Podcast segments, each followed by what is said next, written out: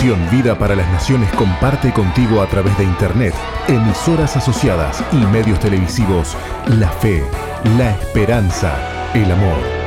Misión Vida. Conduce el apóstol Jorge Márquez.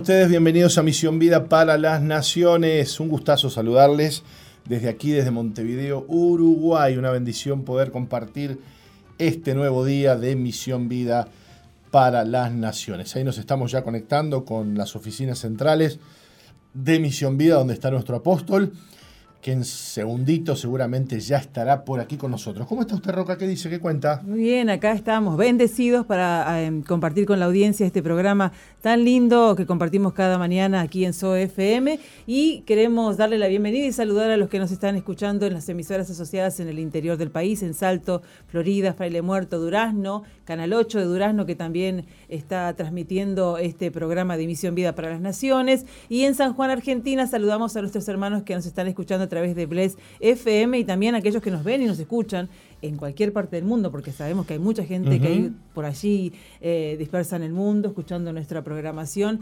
compartiendo con nosotros este tiempo tan lindo. Bueno, no nos olvidemos de Canal 8, creo que también nos saludamos por allí, Canal 8. Y bueno, y creo que ya lo tenemos por allí a nuestro apóstol Jorge Márquez, que está desde las oficinas centrales saliendo, así que apóstol, ¿cómo estás? Hola, hola, quisiera saber cómo sale mi audio. Bien, te escuchamos, te escuchamos bárbaro, ¿eh? Bueno, ¿y estoy lindo? Precioso, como siempre, bien iluminado, ya te vemos con un setup de cámara nuevo, de no, no, un lujito, ¿eh? Ahí está. Bueno, este, hubo un problema con la computadora de, ustedes ahí y que, demoró la, la entrada. Pero bueno, eh, vos ya diste la, bienvenida. Todo, ya saludamos, saludamos, le dimos la bienvenida a la audiencia, a las emisoras asociadas. Y bueno, ahora te damos la, bienvenida a ti, Apóstol. Eh, muy bien. Eh, una, una, cordial bienvenida a toda la gente que nos está, este, nos está acompañando a través de Jorge Márquez Uy. Y les recuerdo que mañana estamos eh, transmitiendo este. No, hoy jueves, ¿no? Hoy jueves. Hoy mañana jueves. viernes mañana transmitimos, pero a través de jorgemarquez.uy. Correcto. Eh, lunes y viernes este programa va a través de jorgemarquez.uy y no a través de, de, mi fanpage. Y como ya les vengo anunciando, eh, vamos a ir migrando de mi fanpage hacia, este, hacia la plataforma nueva que se llama jorgemarquez.uy. Este, hoy tenemos una entrevista especial desde Haití y me acaba mm, de llegar una, información un poquito, eh, bueno, triste para nosotros. Eh, eh, Carolina eh, Carolina da Silva, la esposa del pastor que ha sido secuestrado, eh, me había confirmado anoche que iba a, iba a estar con nosotros en el programa, pero ha sido citada por cuestiones de la negociación de su marido que está, eh, ¿cómo se dice? Que está secuestrado. Está secuestrado y ha tenido que suspender la salida. Me ha prometido que, bueno, que ponemos otro día, que ponemos otra, este, otra fecha. Eh, pero sí, vamos a tener la entrevista con nuestro pastor Gabriel para que nos cuente él eh, qué está pasando en, en Haití tengo, unas, tengo unas noticias hoy, acá también, acerca de, Haití. A las once y media vamos a estar dialogando con el pastor Gabriel directamente desde, o en vivo y en directo desde Haití. Bien, Mientras tanto, les cuento que mm, eh, según una encuesta, la inseguridad volvió a ser la principal preocupación de los uruguayos según la última encuesta de la empresa Opción. Eh, aumentó 11 puntos la preocupación, 11 puntos porcentuales en el último trimestre. Pasó del 18 al 29%. Es una cifra importante en un, en un trimestre. ¿eh? Eh, y el mayor incremento se dio entre los votantes de la coalición multicolor. O sea, la coalición de gobierno es la que más preocupación ha mostrado por el tema de seguridad. Este, bueno, esta es una, una noticia que sale en el, en el periódico La Diaria, ¿no? Este, y después hay un periódico en Argentina que se llama, no, creo que La Derecha, ¿La Derecha es de acá o de Argentina? Argentina. Es de Argentina. La Derecha Diario. Es de Argentina. Entonces tiene un titular que dice una, encuesta muestra un esperanzador giro hacia la derecha de la sociedad argentina. Eh, ¿Y cuál sería el impacto eh, electoral de ese giro? ¿no?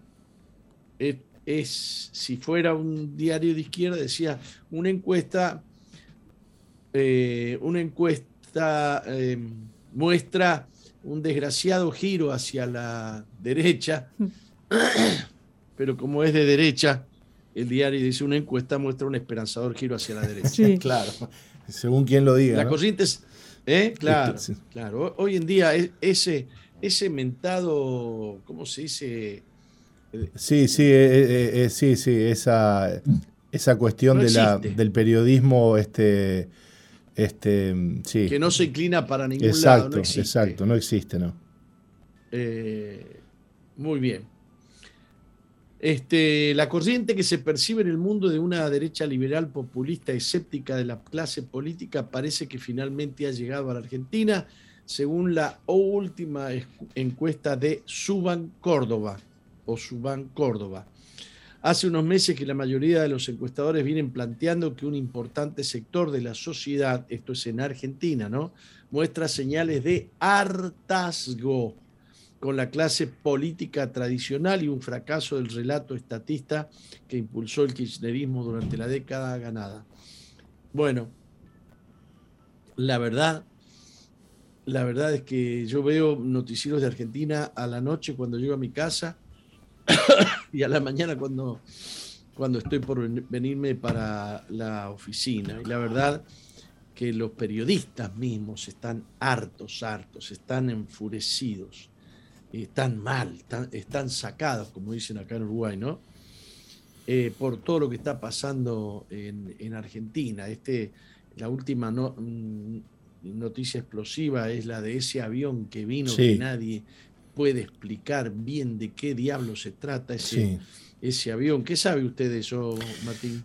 Bueno, este, que es un, un, avión muy controversial, que de hecho, bueno, aquí este, el ministro de, Defensa uruguayo no, no, lo dejó, no lo dejó este, llegar, este, y que se manejan este, hipótesis muy oscuras desde Argentina, como han llegado a decir, por ejemplo, que era un avión este, de entrenamiento, ¿no? Y que los que estaban dentro, que eran los que venían en ese avión de carga, estaban este, en una especie de, práctica de vuelo.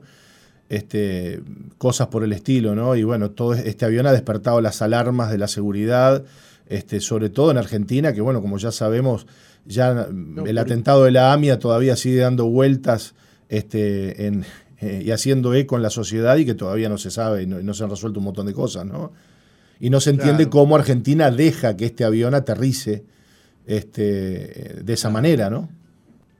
Claro, que uno no se sabe hasta dónde el avión es iraní o, venezolano, porque vienen iraníes y vienen venezolanos, y la empresa es una empresa supuestamente venezolana, pero usted ha visto, se arma una empresa venezolana para circular aviones de iraníes y digamos que la repercusión es grande por cuanto vienen cinco iraníes mm. eh, entre los 14 miembros que venían de en la tripulación.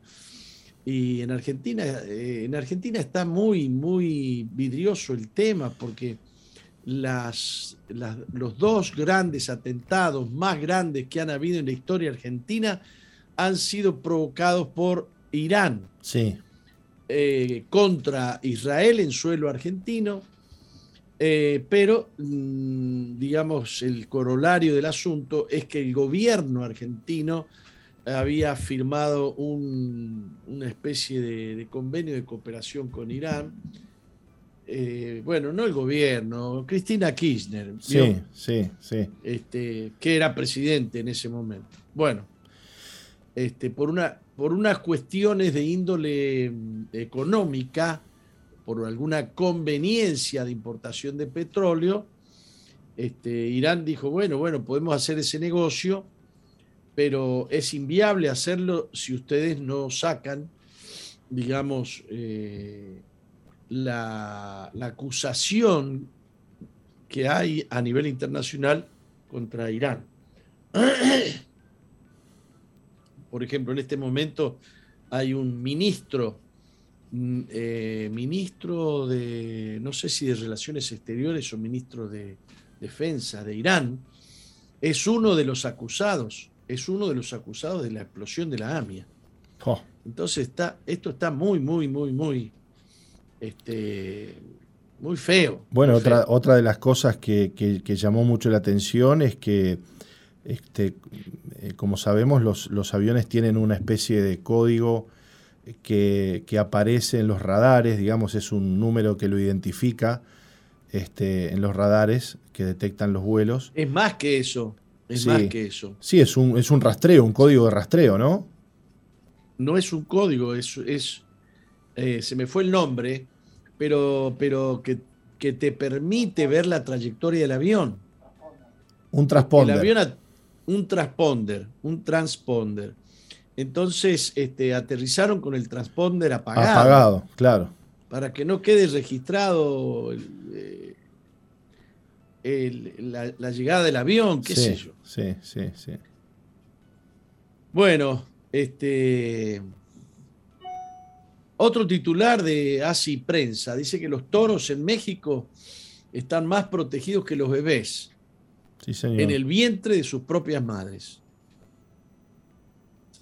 Hay una corriente este, eh, de, amor a los animales que, muestra odio hacia los seres humanos. Está calando muy, muy, muy fuerte, ¿no? En, en, la sociedad. A inicios de junio, un juez federal determinó la suspensión definitiva de las corridas de toros en la plaza eh, México, de la Ciudad de México, que tiene capacidad para alrededor de 50.000 personas y es considerada la más grande del mundo dedicada a la tauromaquia. Eh, el juez dijo en su fallo que la sociedad se encuentra interesada en que se respete la integridad física y emocional de los animales, ¿vio? Eh, me parece extraordinario me parece extraordinario que se ataque, digamos, esta morbosidad de, de, torturar de, esta manera a, un toro hasta matarlo. eh, eh, pero cuando se habla de la integridad física, emocional, parece que se, del animal, parece que se estuviera hablando de un ser humano. Dice porque son seres vivos. Bueno, bueno, bueno, me parece extraordinario, ¿no? Este, que se piense así de un niño en el vientre de su madre. Este, eh, son seres vivos que conforman el ecosistema y por consiguiente contribuyen con servicios ambientales que resultan esenciales para el ser humano, aunque últimamente parece que hay que reducir la cantidad de vacas y de toros, porque son los culpables de tener gases, de ser muy flatulentos. Este, me da risa esto. Este, eh, al mismo tiempo, entonces, la Ciudad de México permite el aborto a pedido de hasta las 12 semanas de embarazo desde 2007. Eh, eh, desde septiembre de 2021, la, la, Corte, la Suprema Corte de Justicia de la Nación declaró inconstitucional que se blinde la vida desde el vientre materno en la legislación de tres estados mexicanos. Bueno, eh, cualquier ciudadano puede ser penalizado por maltratar o matar animales, pero no por cometer un crimen tan horrendo como es el aborto. Así sigue el proceso de deshumanización de los seres humanos, ¿no? Sí. Eh, la otra noticia que tengo aquí es, este, viene de una Tierra Pura se llama el medio, que no tengo noticias de dónde será, que dice que, eh, bueno, que la toma de, de, Telegraph, la sustracción forzada de órganos en China y su conexión con las tecnologías occidentales. ¡Wow! El mercado de la sustracción forzada de órganos es lucrativo y algunos expertos occidentales sospechan ahora que han promovido involuntariamente a los médicos responsables de ello, escribió el reportero principal Henry Budkin.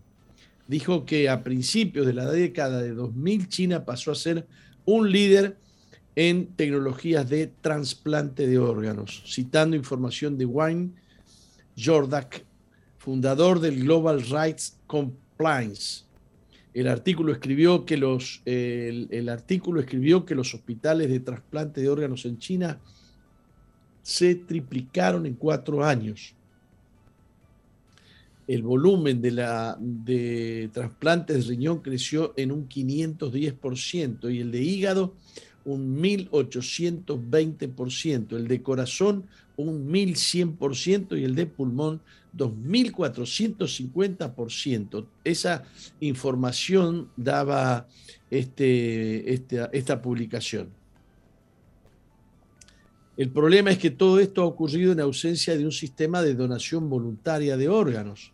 Ese es el serio problema. Entonces, ¿de dónde sacan los órganos para poder ponérselos a las personas? Se los sacan a personas, no hay un, no hay un sistema de donación se le calcula que al menos cientos de miles de practicantes de Falun Dafa se han convertido en víctimas de la sustracción forzada de órganos.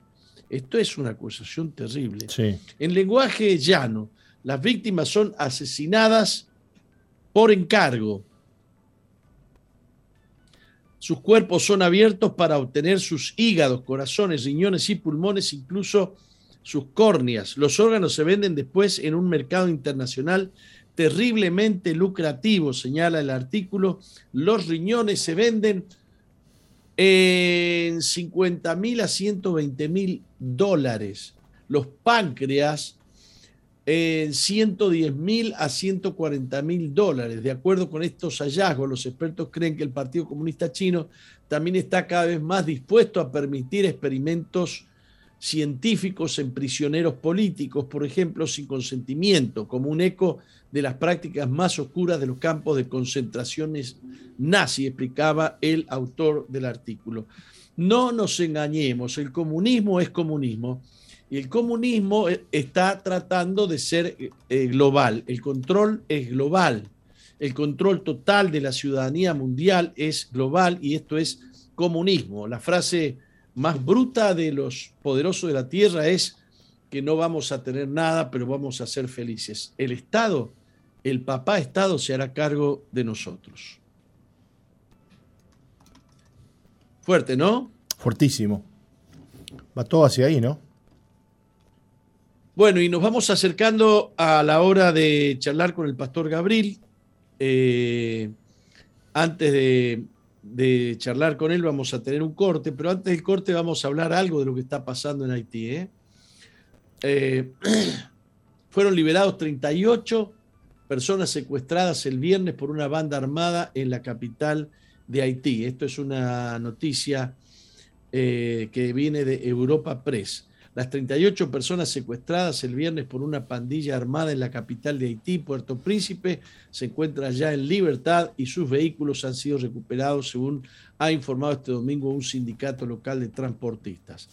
Los pasajeros secuestrados fueron liberados el 11 de junio y los dos autobuses en los que viajaban han sido recuperados. Esto lo anunció el máximo responsable de la Asociación de Propietarios y Conductores de Haití.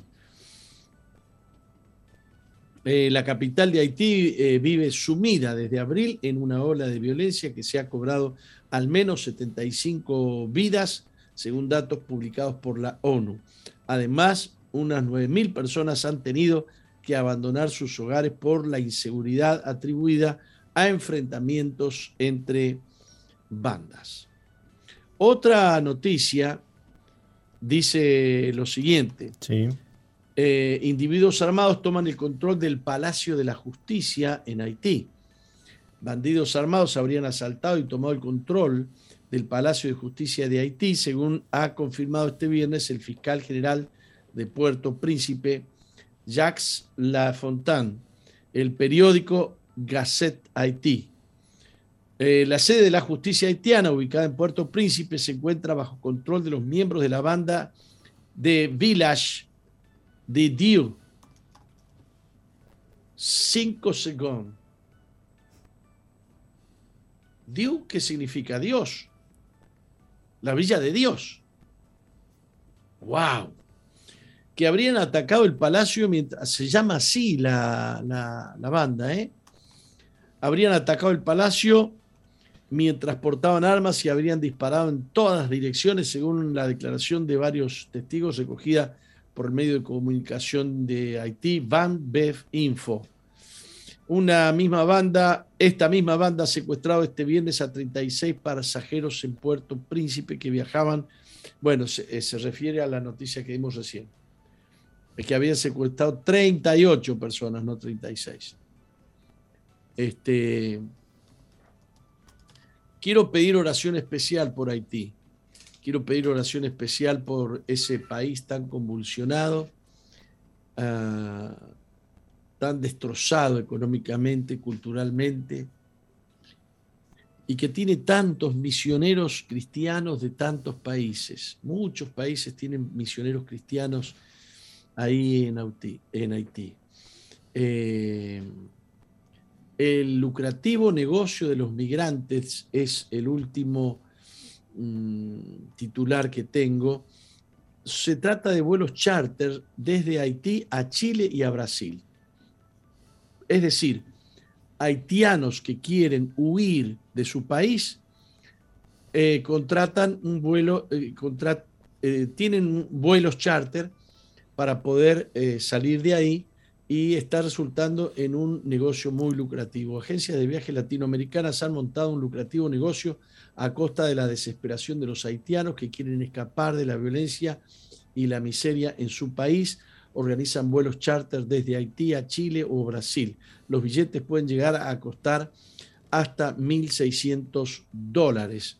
Al mm. menos 128 eh, charteres a 100 mil dólares el avión desde noviembre de 2020 hasta mayo de este año se calcula que agencias de viaje de Chile y Brasil han alquilado al menos 128 vuelos, 128 charters desde Haití.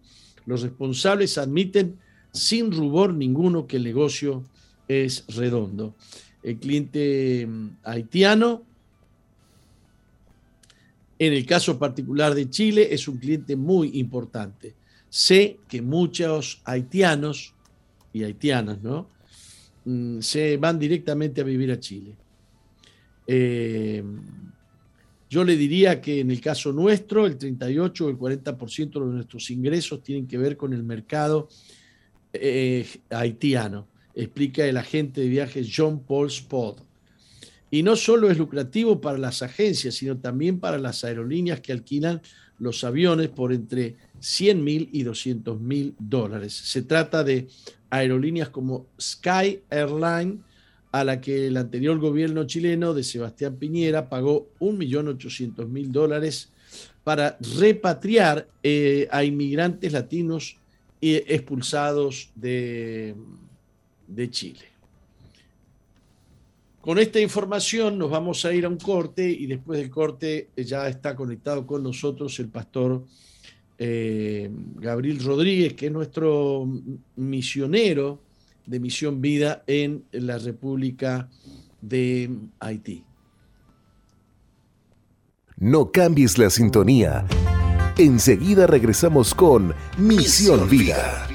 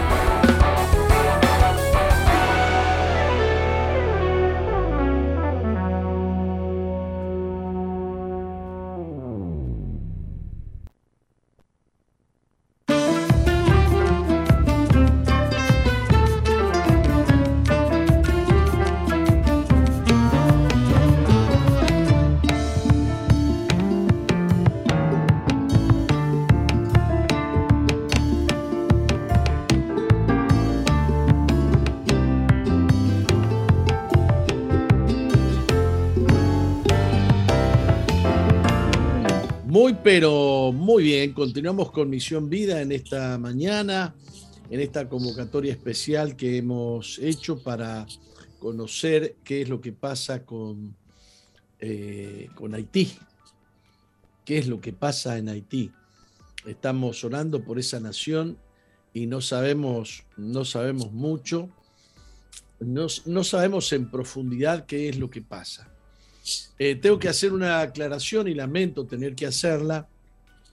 Eh, la pastora Carolina, la esposa del misionero que ha sido secuestrado, el misionero Esteban de Chile, eh, se había comprometido a salir con nosotros ahora, pero la, la, citaron por cuestiones de la negociación que se está haciendo por la liberación de, de su esposo, no hay muchas cosas que no, que no se pueden decir en, abiertamente o en público, me dijo.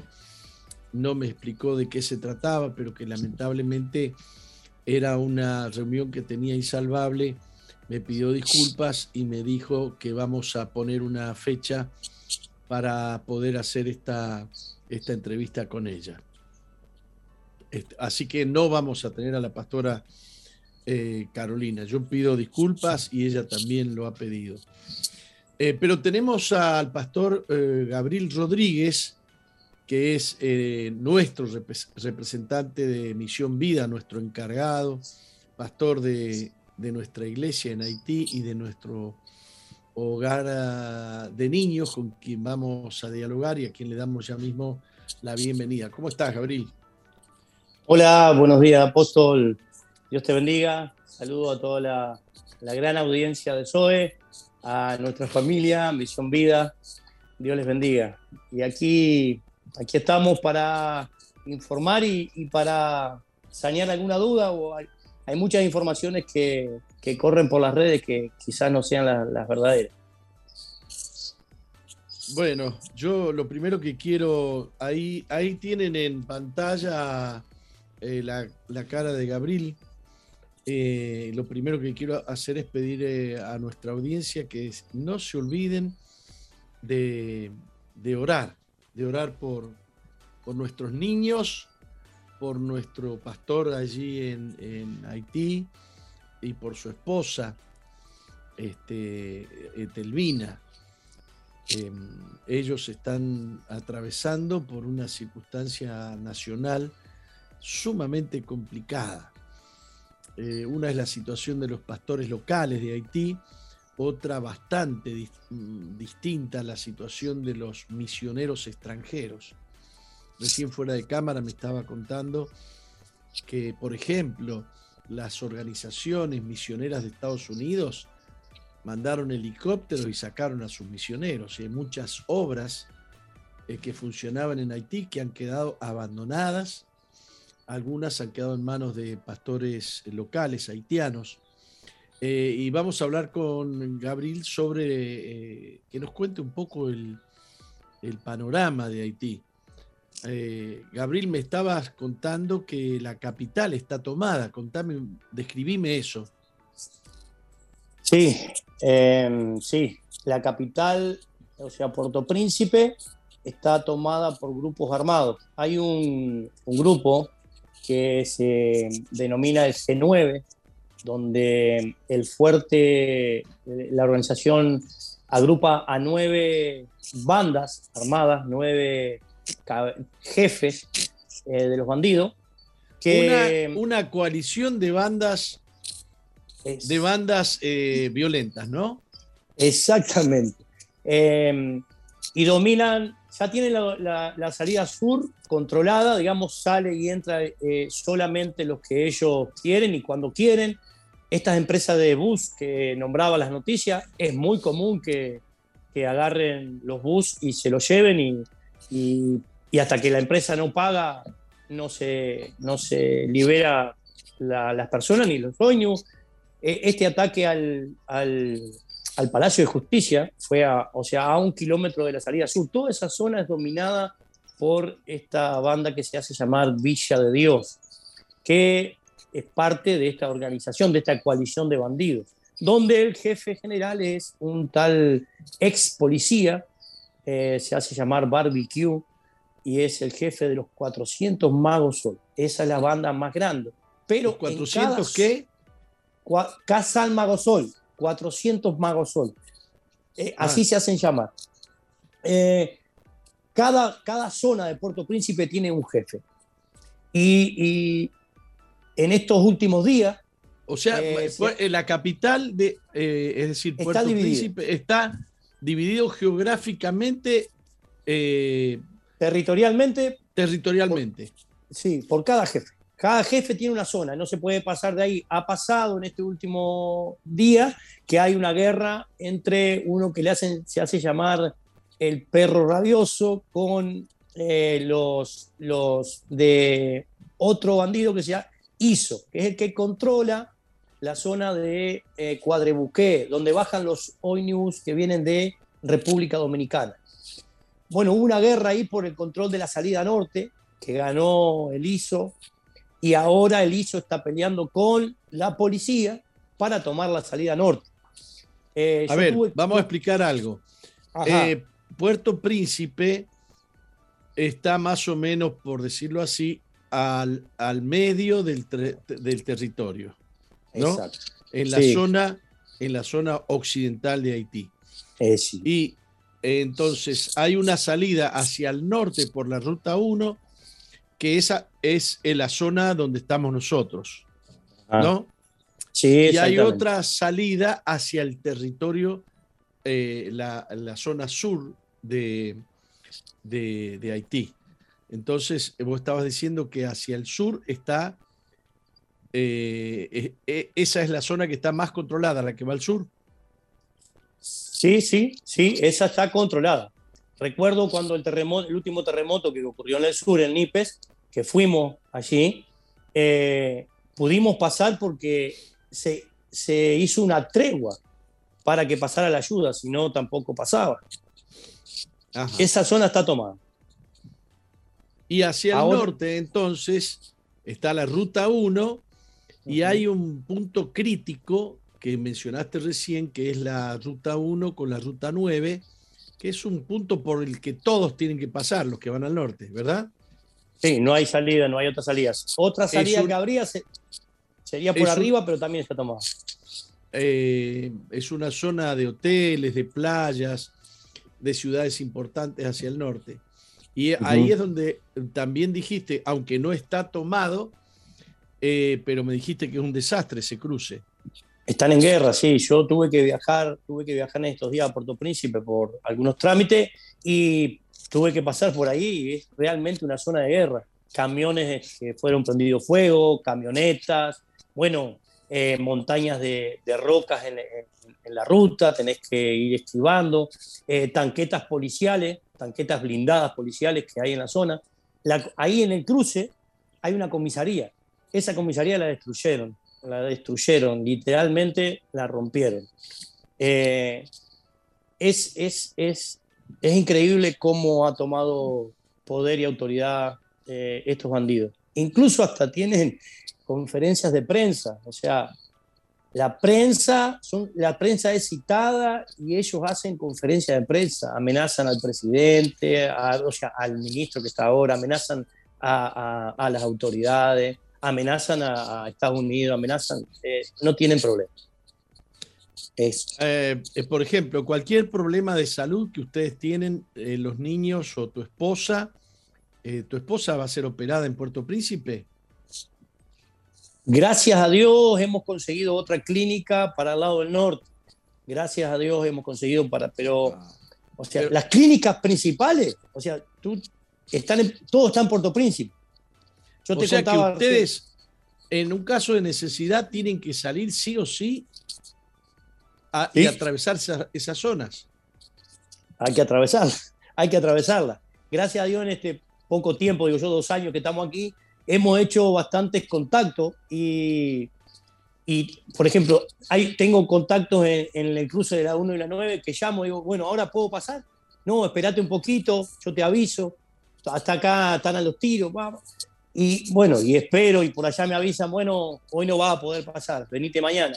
Pero si estuviera con alguien grave, eh, no, no, no, no, no podemos pasar. Si, si no está controlada por la policía, eh, la zona no podemos pasar porque literalmente te, o sea, prenden fuego los autos, prenden fuego camionetas. Eh, hace, hace unos días te mandé también un audio, unas una misioneras chilenas fueron asaltadas en ese lugar. Qué fuerte. Es fuerte.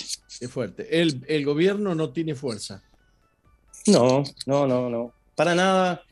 no, tiene, no tiene las herramientas. Bueno, Haití viene arrastrando un tema de, corrupción de, muchos años, de muchos años, y de inestabilidad política de muchos años. Eh, cada, cada vez que hay un presidente es sacado por la fuerza y otro se pone, y, eso viene sucediendo. Y a, otro lo, y a otro lo matan. Y a otro lo matan. No, este es el tercer presidente que matan en Haití. O sea, eh, siempre ha sido por la fuerza. Los, las elecciones que han habido nunca han sido validadas por, ni por la población ni por las autoridades internacionales. Eh, pasemos a otro tema. Ahora dame el panorama eh, religioso. Eh, me contabas que mm, el cristianismo evangélico, que hay, hay muchas iglesias, que hay miles de iglesias, contame algo. Sí, si tú caminas, sales a caminar por aquí, por la zona nuestra nomás, o sales a, dar un paseo por Haití y encuentras miles de iglesias, miles, literalmente que hay una al lado de la otra, cristianas, evangélicas, pentecostales. Eh, Ahora contame, contame algo. Esas iglesias, esas iglesias, o muchas de esas iglesias, consiguen ofrendas, donaciones de Estados Unidos ¿no? o, de otros países. La, gran mayoría de iglesias establecidas en Haití son bancadas por iglesias americanas, organizaciones americanas, que han plantado mucho, mucho, mucho. Fueron, creo que fueron los primeros que vinieron aquí y han plantado mucho. Claro, pero digamos que tienen una especie de, de cultura de pedir. Entonces, este, subsisten no, no, tanto por el hecho religioso, sino por, por este, cuando yo llegué también, vi hogares de niños que estaban preparados para pedir, nada más que para pedir. Y no, no mejoraban los hogares porque si eran más miserables, era más fácil pedir dinero. ¿Es así? Sí, sí, sí, tal cual. Eh, tengo conocimiento de, de hogares e iglesias que, que se aprovechan, digamos, de la situación de pobreza del país eh, por medio de esta organización americana que pone mucho dinero. Eh, y no se han acostumbrado a que el misionero tiene que dar. Se han acostumbrado a que a nosotros nos ven en la calle y como somos blancos, saben que venimos eh, de misión y tenemos que dar. Es una exigencia. Se, ha vuelto, se han vuelto dependientes de, de los demás. No, no generan el que no es de raza negra lo mira al otro, en este caso a vos, que no sos tan blanco, ¿no? Mira, aquí, soy blanco. aquí soy, soy, blanco. Y eh, ellos asumen directamente que vos tenés plata y, para dar, ¿no? Sí, sí, sí. Aunque, aunque no la tengas, tú sos extranjero, tú tienes que, si fuiste allí, fuiste a dar. Porque es la cultura que se ha generado, apostoliza de, de depender de, del extranjero, depender. Y, esa idea de que si vos viniste del exterior, a vos te mandan dinero en dólares. Exacto, exacto, exacto. Bueno.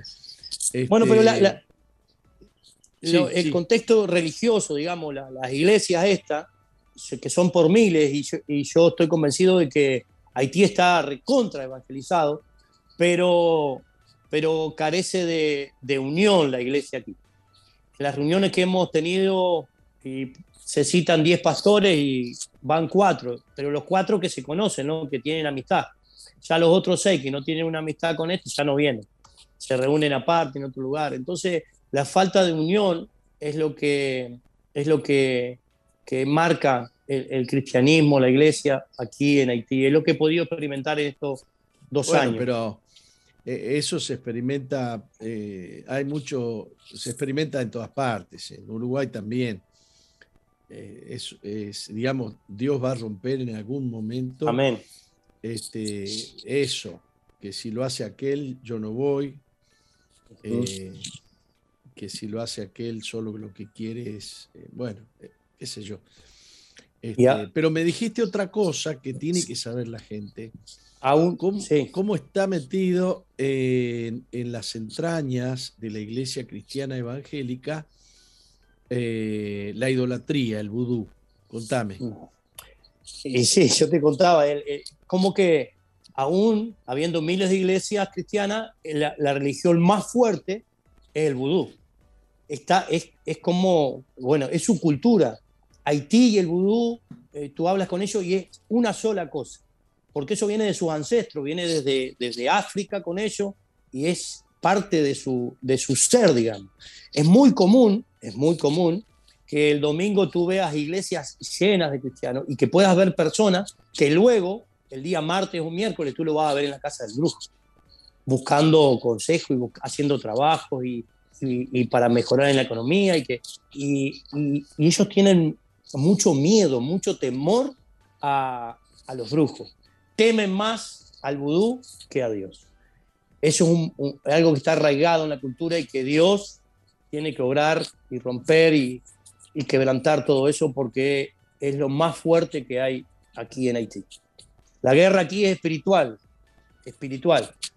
Una batalla tremenda. O sea que hay una, hay una tendencia a contemporizar, hay una tendencia a eh, convivir con el vudú.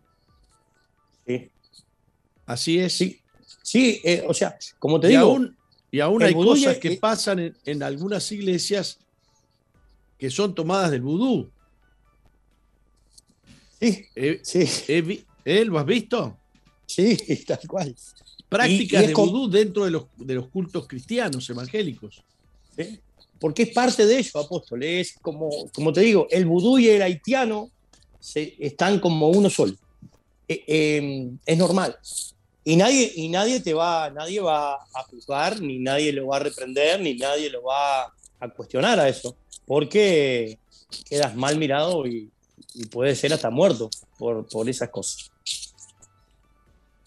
Bueno, vamos a ir un corte y a la vuelta de este corte vamos a seguir dialogando de, este tema de Haití.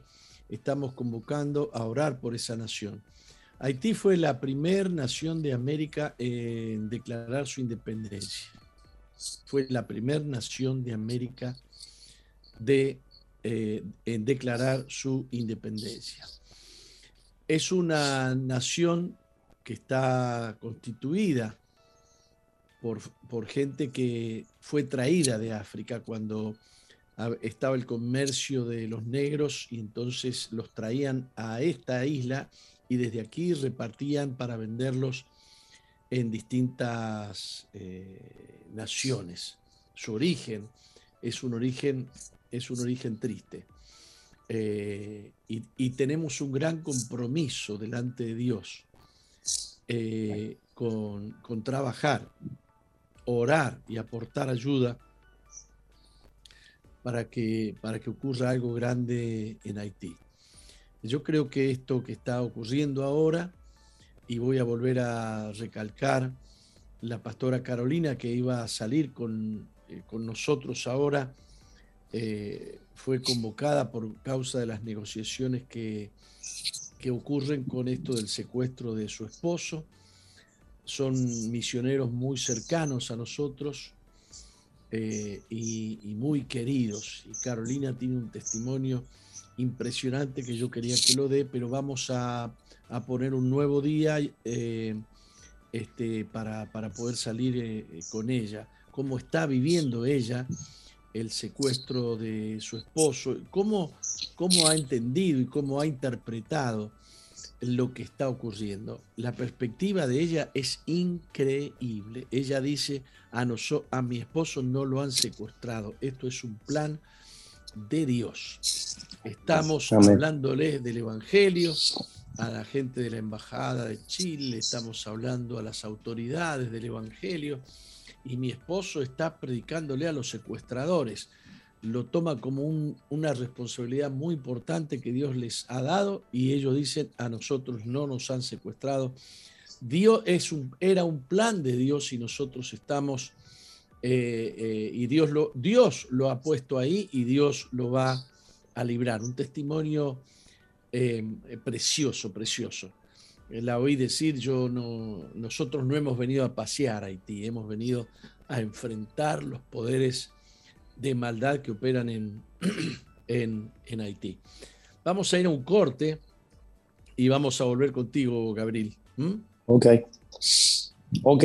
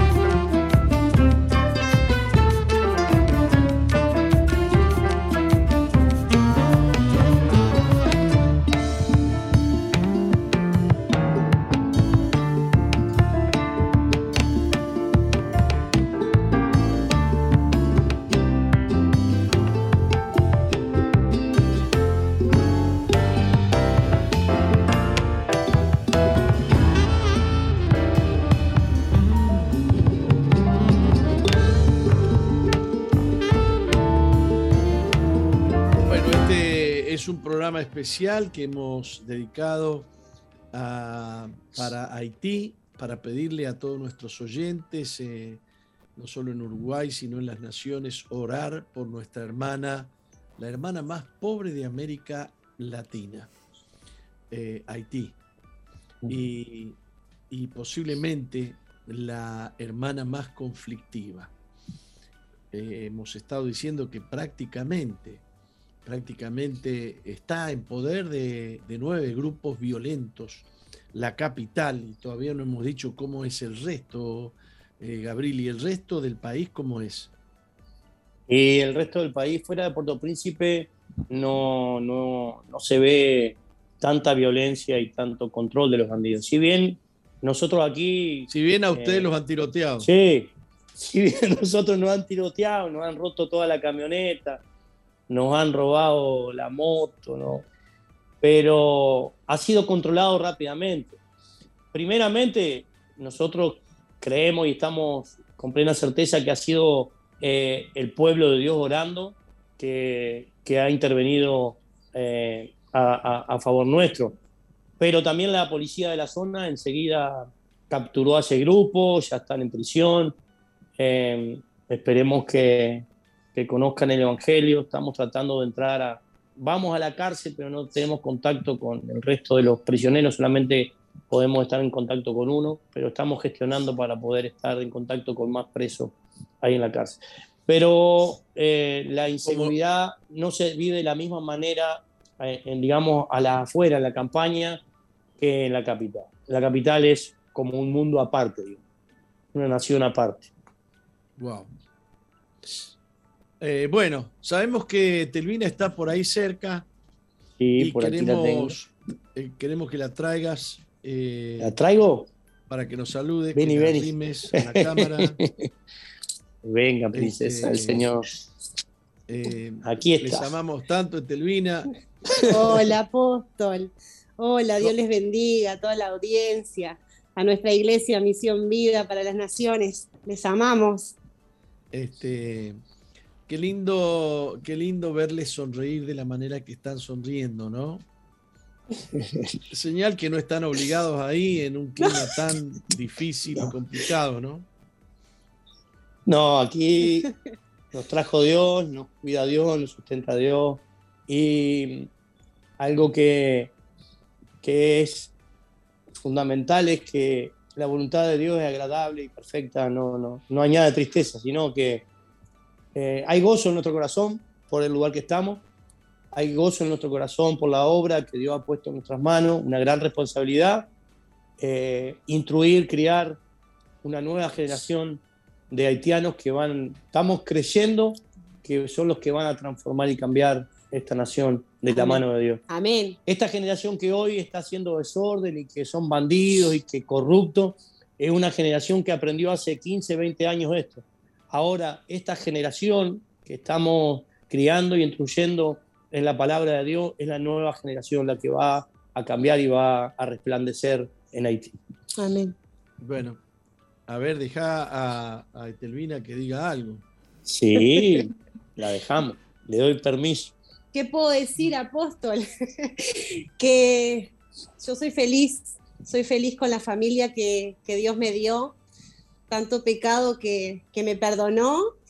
Y hoy estoy aquí, cosa que nunca imaginé, nunca imaginé. Para mí no ha sido fácil, pero cada mañana tomo la decisión de seguir a, Jesús, aquel que dio la vida por mí, y, estoy feliz porque de verdad es que he sido más que vencedora. he sido más que vencedora en Cristo Jesús y, estoy muy feliz de poder compartir hoy con ustedes también. Y sonrío porque, porque de verdad Dios, Dios lo ha hecho, no nosotros. Mucha gente nos manda saludos y qué valientes que son. Y realmente ha sido Dios, no hemos sido nosotros. Bueno, eh, una cosa de, destacar es cómo Dios los ha preparado para estar ahí, ¿no? Porque eh, uno no puede estar ahí simplemente por una cuestión sentimental, decir, ay, pobres haitianos, vamos a ir a ayudarlos. Si no te manda Dios, vas con un tenedor a la guerra, ¿no? Exactamente, como decía mi esposa, eh, o sea, a mí, tanto a mí como a mi esposa, hemos tenido momentos en el que el temor ha querido venir a, nuestras vidas. Pero eh, la convicción de que Dios es el que nos puso aquí y que es Dios el que nos, el que nos guarda.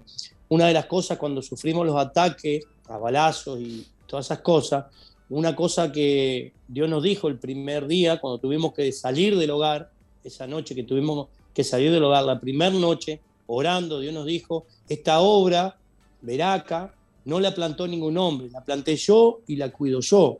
Y eso caló profundo en nuestro corazón y, es nuestra confianza, que aquí nos puso Dios.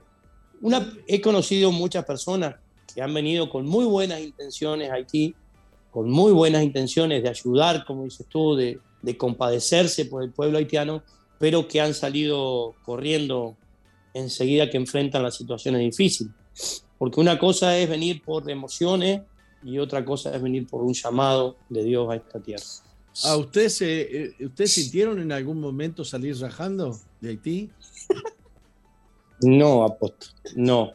Solamente el primer día ese que sufrimos lo, lo, los ataques, pasó por nuestra mente, bueno, vamos a tener que conseguir otro lugar.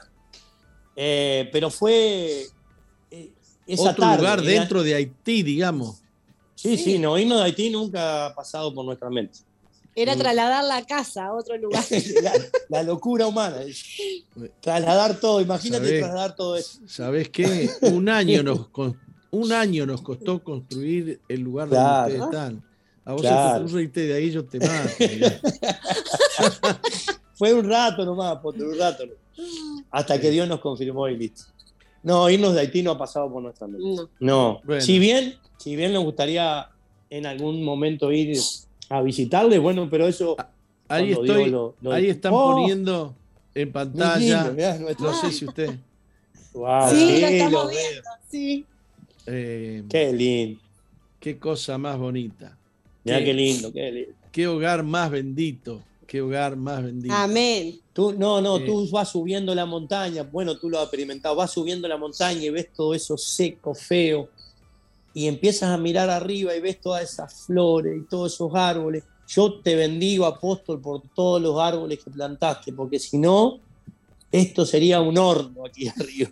A ver, le voy a pedir, le voy a, pedir a, a Mauri que me muestre de nuevo ese árbol rojo. Ah, precioso. Eh, que está ahí, porque les quiero contar a la audiencia que cuando llegamos a Haití, el primer día que llegamos a Haití, 20 uruguayos, eh, en el lugar donde nos habían hospedado, subimos a los árboles a buscar semillas de estos árboles. Y mientras comenzó la construcción, ¿lo sabías vos esto? No, me estoy enterando por ti. Eh, mientras comenzó la construcción, plantamos esas semillas. Oh, Dios.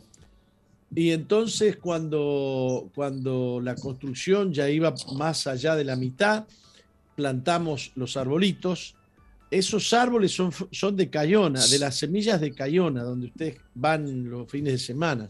Ajá. Wow. Eh, y son árboles plantados de semilla por nosotros. Así que uh -huh. eh, yo también los, miro y, y me, me, emociona, me emociona. Uh -huh. Porque los cuidamos desde bebé, esos árboles. Uh -huh. ¿Eh? Sí. Precioso. Eh, y es una obra que, que, que costó mucho, costó mucho entrar en los materiales desde República Dominicana, pasar por esa aduana bendita que hay ahí que, Ay, Jesús. que nos costó más de un mes cruzar, más de un mes cruzar, estancados los camiones, Dios. se querían volver los camiones. Ahí está, ahí viene. Mira qué lindo, mira qué lindo. Mira, mira qué lindo. Este, esa obra bendita, esa montaña bendita que está ahí atrás respaldando el paisaje.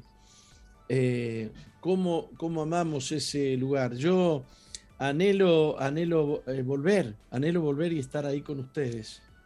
Amén. Este, eh, gracias a ustedes por pagar el precio que Dios les ha mandado pagar y pagarlo con la alegría que lo pagan. Esa sonrisa de Telvina, mirá, me, me, me, me mata. Y ese, ese negrito tomando mate, mire, mire, mire, póngalo. Mi este, Fefe. Ay. Bueno, yo quiero Está que. bravo ese Fefe. Eh, yo quiero que. Este, que eh, Mauricio me ponga una foto en la que yo tengo un bebé en brazos. Esa foto, eh, esa foto la, me la tomaron el día de la inauguración del, hogar Veraca, del hogar Veraca Haití.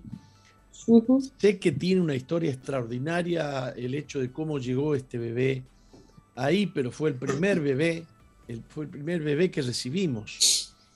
Y se llama Harrison. Henryson. Mm. Se llama Henryson. Y este, nosotros nos propusimos que cualquier niño que estuviera con nosotros 10 años solamente, 10 años, ya iba a pertenecer a una nueva generación de, eh, de gente en Haití. Ese Henryson nos habrá dado muchos dolores de cabeza, qué sé yo, pero no es de los que va a llevar el vudú al templo, ¿no? No, no. En absoluto. No. Eh, y quiero mostrarles a Henryson ahora, lo que es Henryson ahora, repitiendo el Salmo 23. A ver si lo ponen. Hola, le vamos, a, decir Salmos 23 para bendecir. Jehová es mi pastor, nada me faltará. En lugares de delicados pastos me hará descansar. Junto a aguas juntos a aguas de reposo me pastoreará, confortará mi alma, me guiará en la senda de, de la justicia por amor de su nombre aunque ande en la, valle, en la valle de sombras de la muerte, no temeré algunos, porque tú estás conmigo. Tu vara, tu vara y encajado enfundirán alientos adereza mesas ante mí, delante de mí, presencia, en presencia delante de mí, en presencia, en presencia de mí, de mí, angustia, angustiadores Unge mi cabeza con aceite, mi copa está rebosando. Amén. Amén. Ciertamente, el, el verdad, el bien, el bien y la misericordia, la misericordia me seguirá por toda mi vida, por todos los días de mi vida. Y en la casa, de Jehová me moraré por, largos, días. Por largos días. Adiós. Adiós, adiós, Dios les bendiga. Ay, no, Bueno, mire, hoy se cortó. Ah, ahí está. E, ese peladito que está ahí es el Henryson que yo tengo. Hoy se cortó. No sé lo que me pone. Estamos escuchando aquí. Está bien, está bien. ¿Y ustedes me escuchan ahí? Sí, estamos bien. Y está saliendo, está saliendo al aire. Estamos escuchando perfectamente. Bien. Está saliendo al aire. Este, que ese Henryson, ese peladito que estaba ahí repitiendo la Biblia, es el bebé. Qué ganas de llorar que me da. Es ese bebé que yo sostenía en brazo el día que inauguramos esa obra en Haití. Eh, hermanos que nos escuchan en cualquier parte del mundo, eh, me, sacude las entrañas saber que Dios ama a Haití como ama a cualquier otra nación. Amén. Y que ama a esos niños que nacen en medio de la miseria. Eh, me acuerdo de un niño, y yo no sé si fue Henryson, eh, no me acuerdo a qué subieron una montaña nuestros chicos para ir a no sé dónde y, y en, el, en el camino se encontraron con un, un bebé que estaba todo, no sé si fue Henryson o fue otro. Al mar. Jalmar. ¿Eh? Ah, Jalmar. ¿Ese dónde está? Aquí. Anda por ahí. Anda por ahí. Ah, lo quisiera Debe ver, lo quisiera ver. Está estudiando, está estudiando, creo, ahora. A ver si lo tenemos. Que, que lo Ahí va mi esposa a buscarlo. Eh, al mar. Bueno, no sé si ustedes conocen la historia.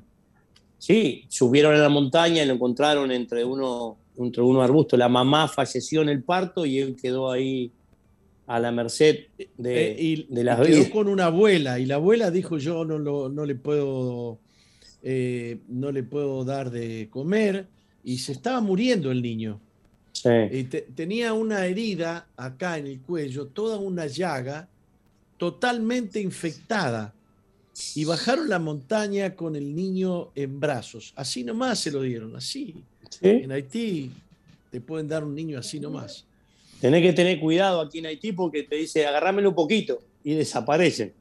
claro claro Mirá, claro. acá está. Janmar Mi amor. Habla habla español Claro. Sí. Hola, apóstol. ¿Cómo, cómo estás, Yanmar? Estoy bien. Levantalo. Ahí está. Ahí. ¿Estás bien? ¿Amás Sí. a Dios? Sí. ¿Sí? ¿Y, y está- estás contento con los pastores que tenés? ujú. Bueno, pero ¿qué vas a decir si lo tenés al lado? si dice algo malo, reíste. Dale gracias al apóstol por el hogar. Gracias por el hogar. Mi amor. ¿Por qué? Ah, por el hogar. Eh, yo me acuerdo de vos, querido. Eras un bebé que se estaba muriendo cuando te recogimos. Qué feliz que me hace verte ahí. Qué feliz que me hace verte ahí. Este, gracias a Dios. Vos sos parte de una generación de niños haitianos que van a que conocen el evangelio y que no conocen eh, otras enseñanzas que son contra Dios. Eh, Amén. eh, ojalá mañana vos seas pastor. ¿Te gustaría ser pastor? A ti te pregunto si te Mm. gustaría ser pastor. Sí. Sí. Bueno. Bueno, ¿le puedes dar un beso a tu pastor ahí? Sí. A ver. Este, Él ama más a la pastora. Él, a- él es muy mimoso de la pastora. ah, qué Eh. bueno, qué bueno. Eh, y fueron los primeros bebés que recibimos nosotros. Fueron los primeros. Él, Henryson, este, no me acuerdo, fue en la misma época, creo. Fue en la misma época.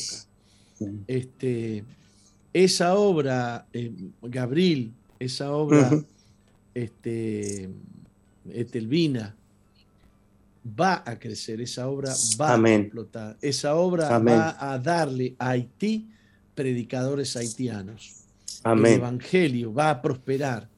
Ustedes han sido plantados ahí, como me pone alguien aquí, han sido plantados junto a corrientes de agua que da su fruto en su tiempo y su hoja no cae y todo lo que hace prosperará. Y ese lugar donde ustedes están, que no tenía ni un solo árbol, me acuerdo que había solo un árbol de, ¿cómo se llamaba el árbol? Moringa. Ese que da la hoja, ¿eh? Moringa.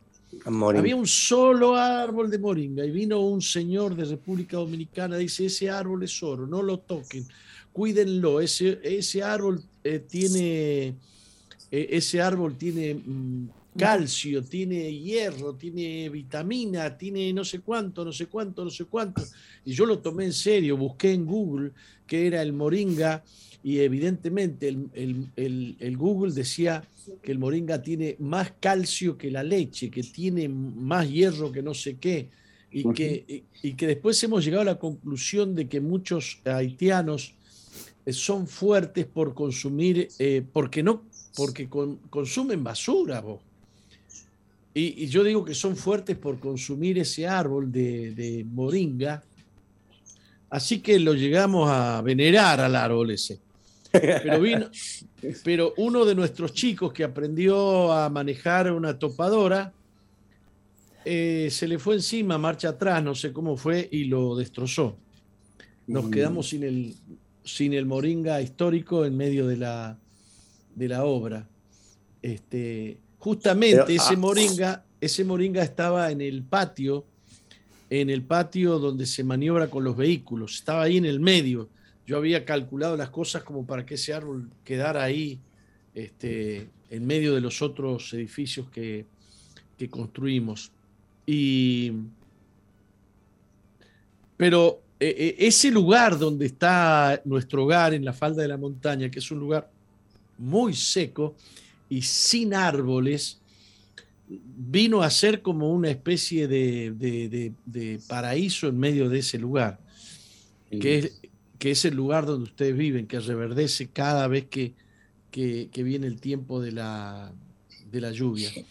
Bueno, vamos a orar, vamos a orar por ustedes, Amén. vamos a orar por Haití y vamos a terminar esta, esta transmisión, esta conexión. Les prometemos, les prometemos que les vamos a avisar cuál es la conexión, que, cuándo vamos a tener una conexión con la pastora Caro. Este, viene, Telvina, me gusta que estés ahí. Dale. Ponete ahí arriba de la cabeza de ellos. Vení. Ahí está. Padre, la tapaste a Telvina, vos. No, acá lo vamos a pasar para acá. Ahí está. Padre querido, te bendecimos en esta hora y te damos gracias, Señor. Gracias porque tú trabajas en el corazón de tus siervos Amén. para que vayan y hagan tu obra, como lo hiciste con Moisés, Señor. Cuando él no quería ir a Egipto y, y- y la tarea que, que tú le estabas dando era liberar toda una nación, todo un pueblo del poder y del yugo eh, del faraón, el, el rey más, más poderoso que había en la tierra. Señor, y tú nos has enviado a Etelvina y a Gabriel en vano. En esta hora oramos por Haití. En esta hora oramos por ellos. Y oramos por todos los que oran para que no se cansen de orar hasta que tú pongas a Haití por gloria tuya en la tierra. Padre. Y oramos por los pastores que pastorean en Haití, por los misioneros que llevan eh, tu palabra en Haití. Oramos que los cubras, que los fortalezcas, En el Señor. En el nombre poderoso de Jesús. Sabemos que eh, los que están ahí están por un llamado muy fuerte. Porque los que no han sido llamados, los que han ido por una cuestión afectiva o sentimental, no soportan el tiempo que Haití está viviendo. Señor, a ti te damos toda honra, a ti te damos toda gloria en esta hora. Bendice las naciones que ayudan, bendice las naciones que envían misioneros, bendice a todos aquellos que extienden tu reino en esa nación, en el nombre de Jesús. Amén. Amén. Amén. Amén. Amén. Gra- Gracias por este momento, Gabriel y Etelvina. Muchísimas gracias. Gracias a ustedes. Les amamos un montón.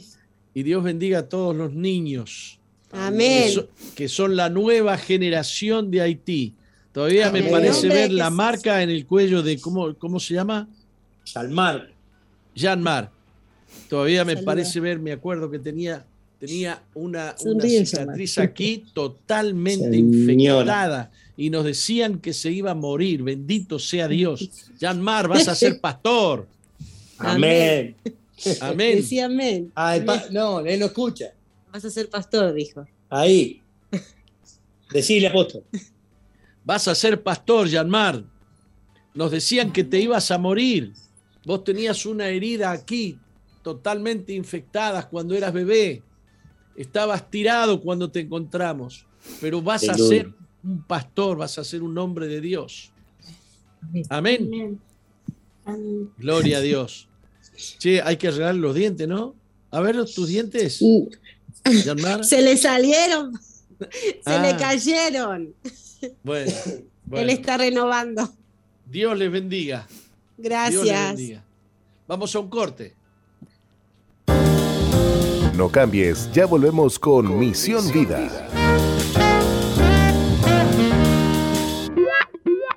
Sigue al apóstol Jorge Márquez en su fanpage en Facebook, Jorge Márquez.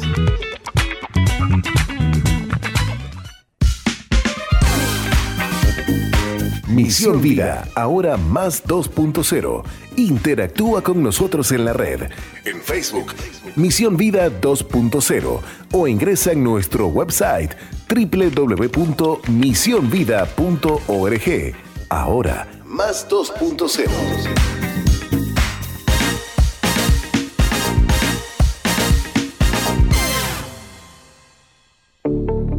Estás en la sintonía de CXD 218, Zoe FM 91.5, Gospel Music.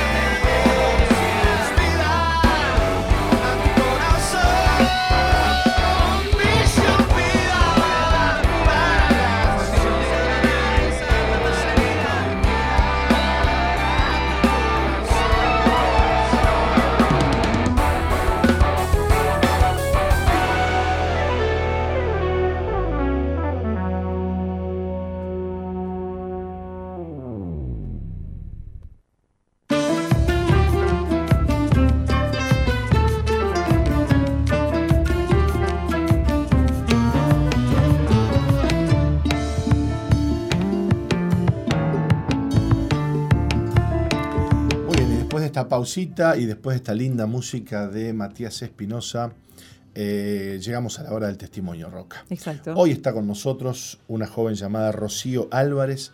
Ella tiene apenas 15 añitos y está aquí para contarnos su historia, su vida, cómo el Señor le ha librado del odio y de la falta de perdón. Bienvenida, Rocío.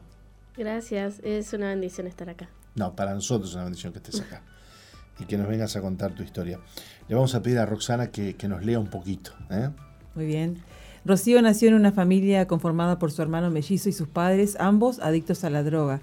Tenían tres años cuando se mudaron al Chuy, lejos del resto de toda la familia. Pero por entonces, cuando sus papás salían a consumir, Rocío y su hermano quedaban al cuidado de un vecino. A los seis años de Rocío, su madre decidió irse de la casa, ya no aguantaba cómo estaba viviendo. Pocos meses después ingresaba a un hogar veraca. En ese tiempo su padre se hundió en el consumo y comenzó a maltratarlos física y psicológicamente, pero su abuela materna se enteró de la situación y denunció a su papá, obteniendo la tenencia. Luego el encargado del hogar veraca donde se encontraba su mamá se comunicó con su abuela para ver la posibilidad de que Rocío y su hermano se mudaran con su madre. Así fue como ambos ingresaron en Veraca. Sin embargo, las situaciones vividas habían generado en Rocío odio a su padre y rechazo hacia los hombres. Pero a los siete, a los siete años concurrió a un campamento de niños en Veraca donde Dios comenzó a sanar su corazón. Su padre venía una vez por año a verlos, pero esto generaba dolor en ella, ya que no entendía cómo él los había cambiado por su adicción. Le costaba perdonarlo. Un día saliendo de la iglesia lo encontró en la calle pidiendo dinero, se acercó a él y lo perdonó. Ese día el Señor la hizo libre del odio. Dios le ha mostrado el verdadero amor de padre y ha llenado el vacío de su corazón. Bueno, Rocío, gracias nuevamente por, por estar acá y contarnos esta historia. Eh, ¿Qué cosas eh, duras tuviste que vivir desde muy niña, no? ¿Qué recuerdos tenés de, de aquello?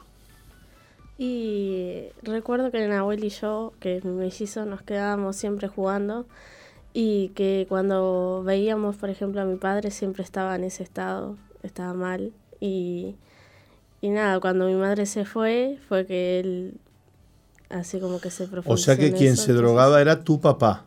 O sea, se drogaban los dos, pero mi padre era el que estaba más metido Ajá. en eso. O sea que te criaste en un hogar con papás adictos a la droga. Ya ahí arrancamos mal. Eh, ¿Qué pensabas de tus papás? Y en realidad eh, siempre le tuve, no sé por qué, pero siempre, nunca le tuve rechazo a mi madre. Siempre la quise mucho, pero todo mi odio siempre fue a mi padre. No sé, yo creía que era la peor persona del mundo.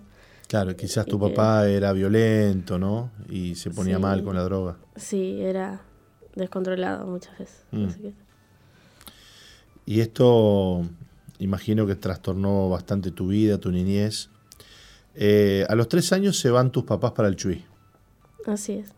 Quizás pensando en que la cosa iba a mejorar, quizás pensando en que las cosas iban a andar mejor, sin embargo, el consumo siguió en tu casa. Sí, siguió, sí. Y peor porque era donde mi padre conocía todo, entonces recayeron un poco más. Oh, o sea que salieron de Guatemala y se metieron en, en Guatepeor, ¿no? Eso es. Eh, ¿Cómo viviste esa etapa en el Chuy? Y con recuerdos, eh, si bien feos, también tenía recuerdos lindos porque mi hermano era como que todo para mí, entonces Te aferraste mucho a tu hermano, sí, digamos, en la ausencia de... de- de- en, en- en el no aferrarte a tu padre, te aferraste mucho a tu hermanito. Bueno, lo cierto es que ah, después de tres años de haberse mudado, ya la cosa estaba caótica y este, tu mamá se va de la casa así es. y te deja con tu papá. Sí, con el adicto, con el que estaba todo mal. Sí. Andaba boleada tu mamá en aquella época, ¿no? sí. ¿Qué sentiste cuando se fue el apoyo de tu vida, cuando tu madre se va y te deja ahí? Y no sé, estaba así como que desesperada, quería salir de eso y trataba de proteger a, a mi hermano, porque yo, no sé, sentía como que él precisaba más que yo, entonces me aferraba a tratar de cuidarlo a él. Entonces, Y vos tenías seis años cuando eso. sí. Wow.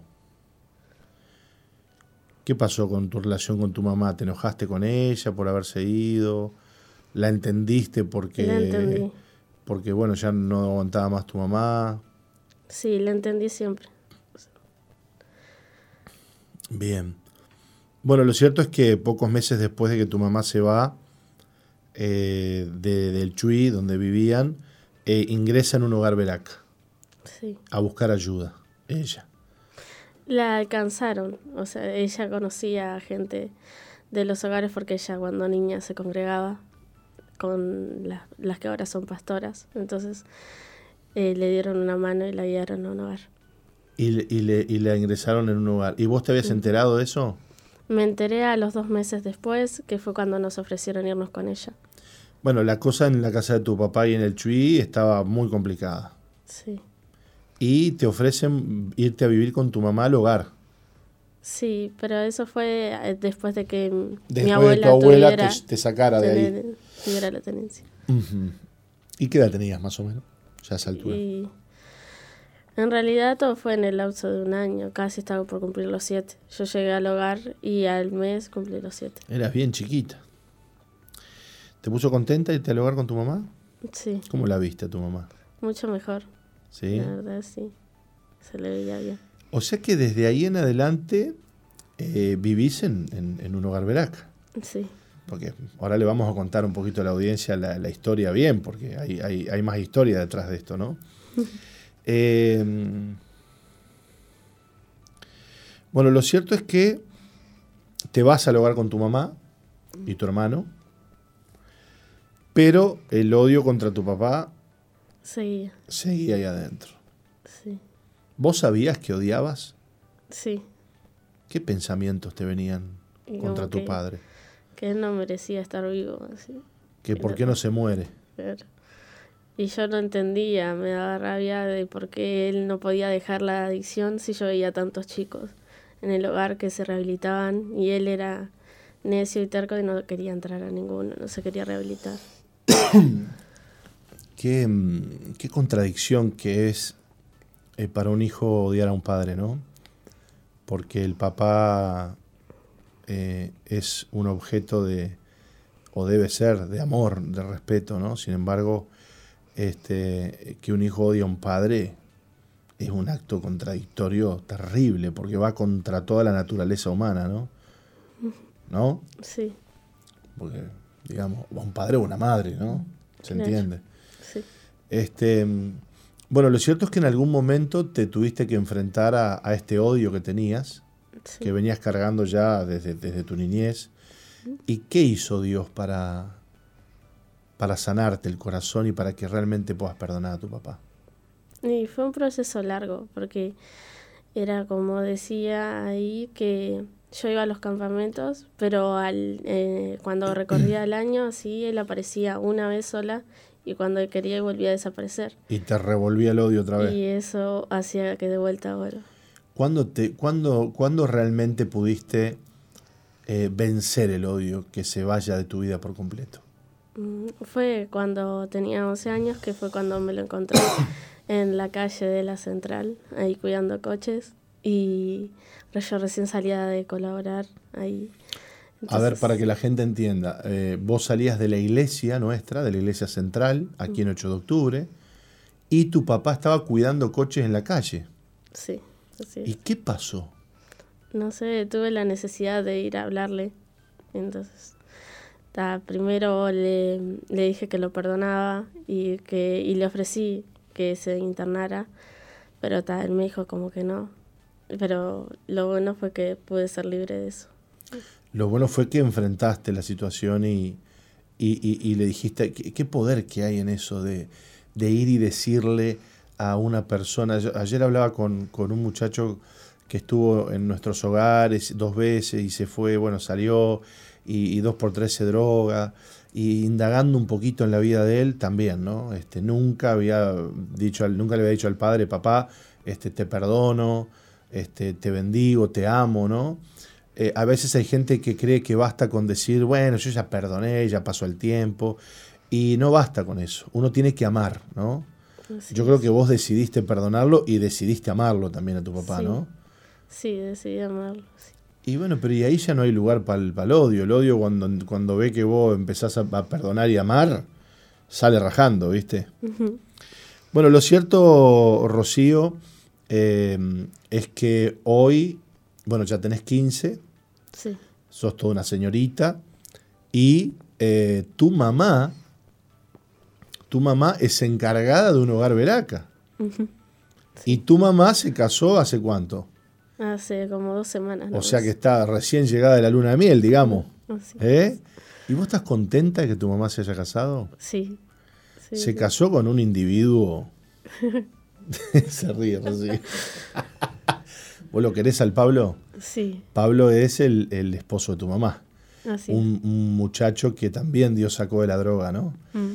Este, mm, bueno, lo cierto es que hoy tu mamá eh, es, es una sierva de Dios, preciosa, porque ella ama servir al Señor y se la ve siempre con buen ánimo y, y con ganas. Está al frente de un hogar y eh, hoy está casada este, y vos estás allí con ella. Sí, ¿Estás contenta de vivir en, en un hogar veraca? sí, me gusta mucho la hora y todo, me gusta. ¿Y, y qué haces, che? ¿En qué, ¿En qué ayudas? ¿En qué colaboras? ¿Te toca cocinar a veces? Sí, cocinaba los viernes pizza. ¿Y? Y- ¿Cómo cocinaba? ¿Qué? ¿Se cortó la, la- la- cocinaba porque... ¿Te sacaron de la lista? sí. ¿Qué pasó? ¿Metiste la pata con la pizza? No, quería Cocinaba hasta que, hasta que se quemó.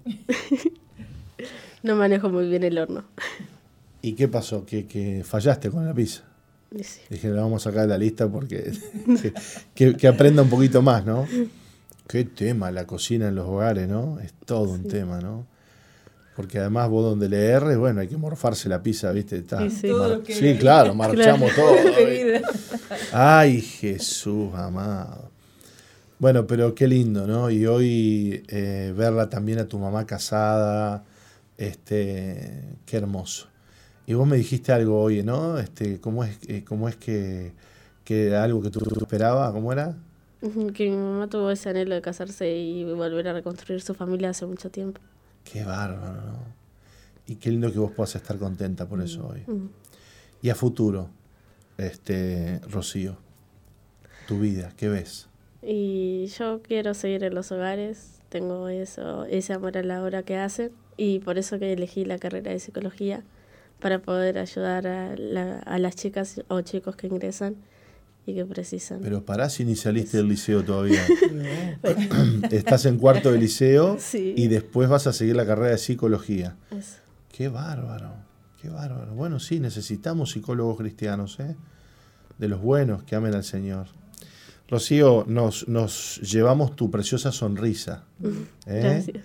De verte sonreír y, y, bueno, y la historia de vida que has tenido es muy dura, pero qué lindo que a tus 15 años puedas estar contando otra versión ¿no? de la historia. Y ni te digo la familia que Dios te va a dar y cuando formes una familia y tengas tus hijos. Qué lindo, eso es una promesa hermosa para, Mm. para la iglesia, para la familia de la fe, para, para la familia de Cristo. Así que te bendecimos mucho. Gracias. Gracias por haber venido, por ser valiente. Y gracias a Dios también por la vida de tu mami, ¿m? que sirve al Señor y que, y que te está dejando un legado, hija, un legado que no se paga con dinero, ¿eh? que no es plata, que no es oro, es un legado, un legado de fe, un legado de amor, un legado de servicio al Señor. Bendita sea tu vida, Rocío. Gracias. Gracias por haber venido.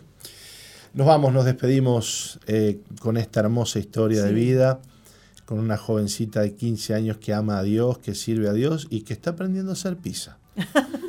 Vamos a, vamos a mejorar con la pizza. Hay que probar. Ah, Claro, pero ya va a salir, todo sale, todo llega. Nos vemos mañana nuevamente en Misión Vida Roca. Mañana a las 11 de la mañana estamos de nuevo. Mañana comparte con nosotros el programa el pastor Carlos Reich desde España.